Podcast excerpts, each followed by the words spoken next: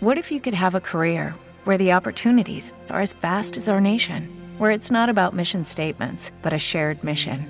At U.S. Customs and Border Protection, we go beyond to protect more than borders from ship to shore, air to ground, cities to local communities. CBP agents and officers are keeping people safe.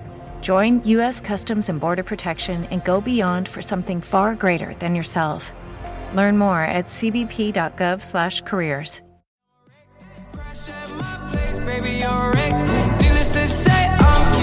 Bueno, nos alegra muchísimo saludarla, Sonia Blanco, que lleva ya un ratito con nosotros eh, desde esta feria. ¿Qué tal, Sonia? ¿Cómo estás? Buenos días. Muy bien, encantada y expectante de ver, pues eso, todas esas novedades que vamos a poder ver aquí. Yo, en, eh, en, en particular, he venido por todo lo relacionado con la inteligencia artificial, porque aquí hay muchas más cosas, pero sin duda alguna, pues en mi sector, que es el del periodismo, la comunicación y la educación, eh, sin duda una revolución que, que, nos va a traer muchísimas novedades. Bueno, Sonia, que es eh, profesora de la Universidad de Málaga, es doctora en comunicación audiovisual es eh, licenciada en periodismo, experta, investigadora eh, también en todo lo que tiene que ver con la comunicación y las, eh, la aplicación ¿no? de las nuevas tecnologías en todo, este, en todo este ámbito.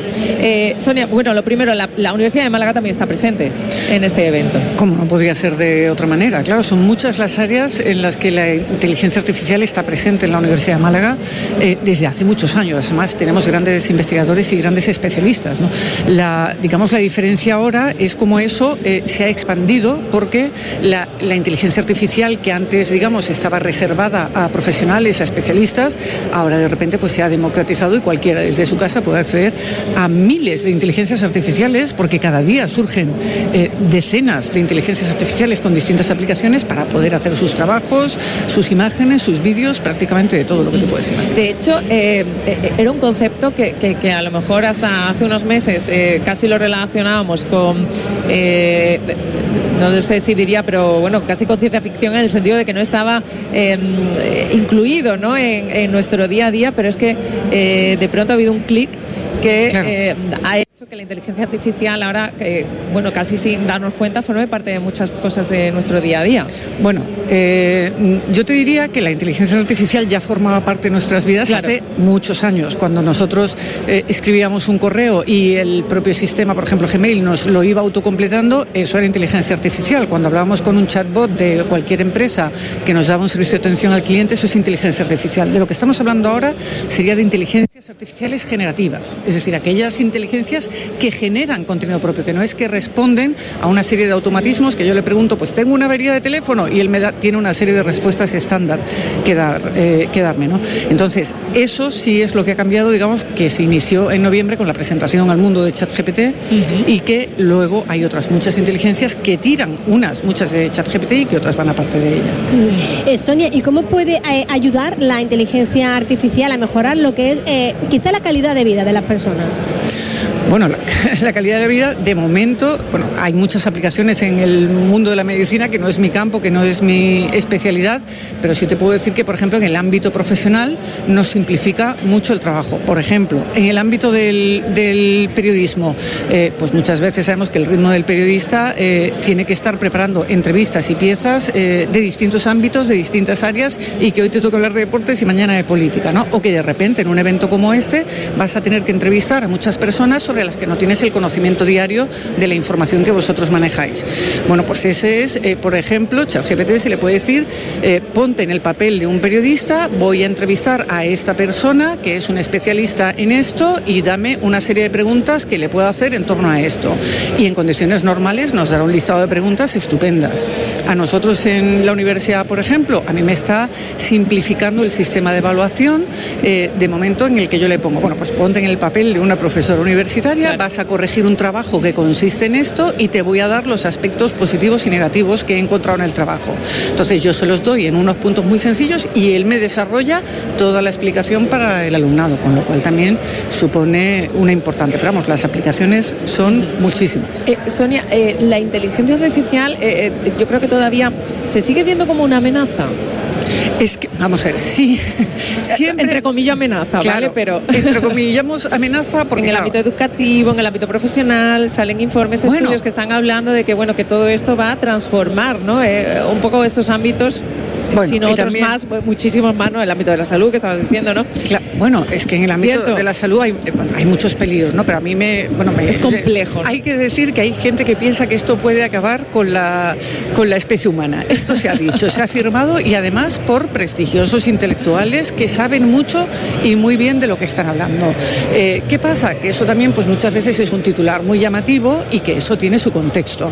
Al final, eh, lo que están demandando estos intelectuales que están poniendo el ojo sobre yo no te diría las amenazas, te diría bueno, los desafíos eh, y los peligros que, representa la inteligencia artificial, pero no la inteligencia artificial en sí, sino que haya una regulación y un control sobre, por ejemplo, las empresas que lo están desarrollando. Porque al final, como todas las tecnologías, están controladas por personas. Y más allá de que, digamos, decía un compañero con mucha gracia, de que una tostadora no te va a matar, evidentemente, eh, lo que tenemos que tener en cuenta es que hoy en día ya las inteligencias artificiales sí es verdad que tienen sesgos informativos y que tienen otra serie de peligros, el que no se pueda desarrollar, por ejemplo, todavía en código abierto, que sí pueden suponer. Es más, la utilización, por supuesto, de cómo hagamos esas inteligencias artificiales que no la inteligencia artificial en sí. O sea que en, el sentido contrario incluso puede ser eh, una una fuente eh, generadora de empleo eh, claro, hasta, cierto punto. Claro, lo que pasa que todo eso va a cambiar, como ha pasado en cualquier disrupción tecnológica que hemos tenido a lo largo del tiempo. Los países hoy en día que menos desempleo tienen son aquellos que están más automatizados, porque al final todo eso lo tienen que controlar personas. Es evidente que yo hoy como profesora eh, no le voy a pedir a un alumno que me haga un resumen de la Celestina, porque evidentemente va a encontrar la manera de hacerlo. Pero también tenemos que entender que para usar bien la inteligencia artificial yo tengo que saber de lo que estoy hablando. Si un alumno va a ChatGPT o a cualquiera de esas, a Bing, a Bar, a la que quieras, y le dice, hazme un resumen de la Celestina. Vamos a ver, lo que tenemos que tener claro es que las inteligencias artificiales todavía tienen muchas alucinaciones que llamamos, y es eh, que dan información falsa. Si el alumno no se ha leído la Celestina, si el alumno no sabe de qué va la Celestina, la información que le dé no va a saber si es correcta o no, con lo cual va a presentar un trabajo que normalmente va a ser erróneo. Habido un reciente caso muy famoso en Estados Unidos de un abogado que alegó en un juicio con jurisprudencia que le había dado ChatGPT y resultó que ChatGPT se había inventado esa jurisprudencia y esos casos no se existían. Entonces, el uso correcto hubiera sido, oye, dame casos que traten de esto, imagínate, de un divorcio, de un accidente de tráfico, lo que sea, y luego tú vas y compruebas que esos casos te sirven para el trabajo. Los el, papel que también tienen, eh, bueno, en este caso los estamentos eh, gubernamentales, que quienes, quienes de alguna manera también eh, tienen que controlar ¿no? que, estos usos eh, sean los adecuados. Aquí es eh, también lo importante, ¿no? lo fundamental, Sonia, probablemente. Claro, el problema muchas veces es que la tecnología va mucho más deprisa de lo que van estas instituciones a la hora de es el gran reto ¿no? que tiene todo esto. la Unión Europea lleva años trabajando en, en, qué tipo de regulación tiene que haber contra, contra o a favor o en el desarrollo de estas inteligencias artificiales generativas. Y la principal, y sobre todo, y la Unión Europea legisla en este sentido de una manera muy estricta y yo creo que muy responsable, es con respecto a la privacidad de los datos. Al final, cuando yo le estoy dando información a una inteligencia artificial para que desarrolle algo, también en muchos casos se le está dando información personal. Hay personas que suben eh, pues PDFs de contratos suyos para consultarle cuestiones técnicas. ¿Qué ocurre con todos esos datos, por ejemplo? ¿no? Entonces, es evidente que las instituciones tienen que estar muy por encima, pero que también esas grandes compañías tecnológicas que son quienes están desarrollando tienen que ser muy responsables en cómo se va a hacer todo esto. Eh, la importancia, Sonia, de eventos de estas características como este DES 2023, la importancia que tiene eh, para los profesionales, eh, para el sector y también para la ciudad. Hombre, evidentemente estos grandes eventos siempre son un punto de referencia en el que se concentra muchísima información. En el ámbito de las nuevas tecnologías, además, es que no os podéis imaginar los avances que se hacen, yo te diría que casi al minuto. Claro. Yo, todos los eh, eh, eh, expertos y conocedores de inteligencia artificial con lo que hablo, todos tenemos ese sentido de que estamos sobrepasados porque cada día encontramos una herramienta nueva, una aplicación nueva, una manera distinta de hacer las cosas. Entonces, esto nos supone a nosotros pues un respiro de venir, de ver quiénes son las personas punteras que están en el mundo investigando sobre ello y ver cuáles son sus pensamientos y hacia dónde vamos.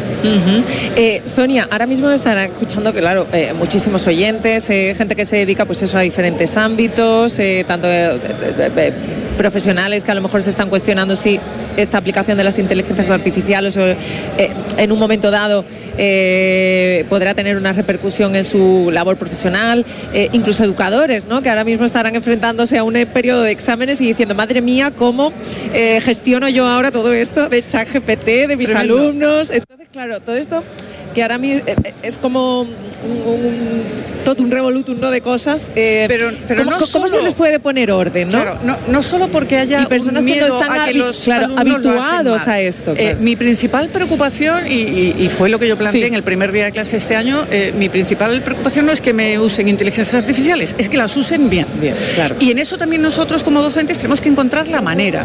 Y, y, no todos los estudios ni todas las asignaturas se pueden adaptar igual. ¿no? Pero nosotros, por ejemplo, que estamos trabajando ahora en las guías docentes del año que viene, pues ya estamos viendo la manera, también porque sabemos que eso estimula a los alumnos, ¿no? Que si de repente le enseñamos a manejar, pues imagínate una máquina de escribir, pues ¿para qué quiero yo esto, no? Pero en cuanto le entramos con las nuevas tecnologías, muy bien. Mira, Ana, me preguntabas antes por mejoras en la vida y, acabo de acordarme de un ejemplo. Yo llevo en mi teléfono móvil un contacto de WhatsApp que es una inteligencia artificial que se llama Lucía y que además es de desarrollo español y que os recomiendo Lucía con Z y con IA, ¿no? De Lucía. Eh, y uno de los eh, eh, usos que hablaban sus desarrolladores en una entrevista que yo les he escuchado es decía, bueno, pues yo le he explicado, no sé si era a mi madre o a mi tía, que esto es como una amiga con superpoderes y superconocimientos y yo y le puedes ir preguntando cosas y te las va contestando. Eh, evidentemente no, te va, no es para que le preguntes, oye, me duele aquí que me tomo, que eso tiene sus riesgos. Eh, ya hablamos eso de, del cuñadismo también en la inteligencia artificial, pero le puedes preguntar cosas como, oye, que tengo en el frigorífico esto, ¿qué, ¿qué plato puedo hacer? O dime una receta de arroz con leche, que yo lo he hecho y me ha dado una receta estupenda, maravillosa. Entonces, pues claro, y hay muchas cosas, también van a suponer ese eh, punto de compañía, a lo mejor para personas mayores que están solas y que pueden establecer una conversación bastante humana, con todas las comillas, lo vamos a decir, y que pueden eh, eh, desarrollarse en ese sentido mucho más y socializar mucho más. Pues eh, Sonia, ¿me vas a permitir antes de que te despidamos y después de escuchar este análisis que presente a Violeta Fabé, que es vicepresidenta de Kindril España y Portugal, que estaba también aquí con nosotros, escuchando muy atentamente. Bienvenida, Violeta. Muchas gracias, un placer estar aquí con todos vosotros. ¿Qué tal? Muy bien, nada, Málaga siempre es un placer venir, la verdad es que con ganas de escuchar todas las sesiones y seguir aprendiendo bueno, estábamos hablando ¿no? de inteligencia artificial, interesantísimo este asunto. Ahora ahondaremos también en otras eh, muchas cuestiones y otros eh, ámbitos eh, que también se van a abordar, como decimos, en esta, en esta feria, en este encuentro y de la mano de Kindrill que vamos a conocer todas esas aplicaciones. Sonia, bueno, no sé si se puede dar algún consejos y no sé, podemos glosar un poquito lo que hemos hablado eh, sobre la inteligencia artificial y lo que nos va a deparar también el futuro. Pues, hombre, yo el consejo sería que eh, no hay que tenerles miedo, hay que ser responsables eh, y que al final también todo se fundamenta en una buena educación. Nosotros tenemos que educar en valores y en la honestidad del trabajo que estamos haciendo y que evidentemente estas tecnologías, estas inteligencias artificiales generativas están aquí para ayudarnos y para hacernos el trabajo más fácil y que lo que hay que ah, es adaptarse a ellas y aprender a manejarlas en la medida que, necesitemos. No de repente vamos todos a necesitar saber generar vídeos eh, con inteligencia artificial, pero que en muchos ámbitos de nuestra vida sí nos la va a facilitar. Este evento, eh, Sonia, se va a prolongar durante tres días. El programa de ponencia, de conferencia, de actividades es amplísimo. No sé si has seleccionado algo eh, o nos puedes comentar a lo mejor cuál va a ser aquí tu, tu ruta o tu guía. Bueno, no te voy a dar nombres, pero efectivamente me voy a todas las conferencias que van a hablar de inteligencia artificial específicamente. De hecho, en cuanto os deje a vosotros me iré a la primera, pero durante los tres días hay, y yo lo que les recomiendo a quienes quieran visitar eh, de 2023 es eso, que vean porque hay para todos los ámbitos de la sociedad, para el ámbito de la comunicación, de la medicina y de, la educación. También he visto por ahí que ahí están, si hay tanto que ver, que seguro que todo el mundo va a encontrar eh, su huequito aquí para disfrutar de este evento. Pues eh, Sonia Blanco, muchísimas gracias. A vosotros. ha sido un placer que nos acompañes esta mañana. Un placer inmenso. Gracias. Estás escuchando Málaga al Día, 97.4 de la FM.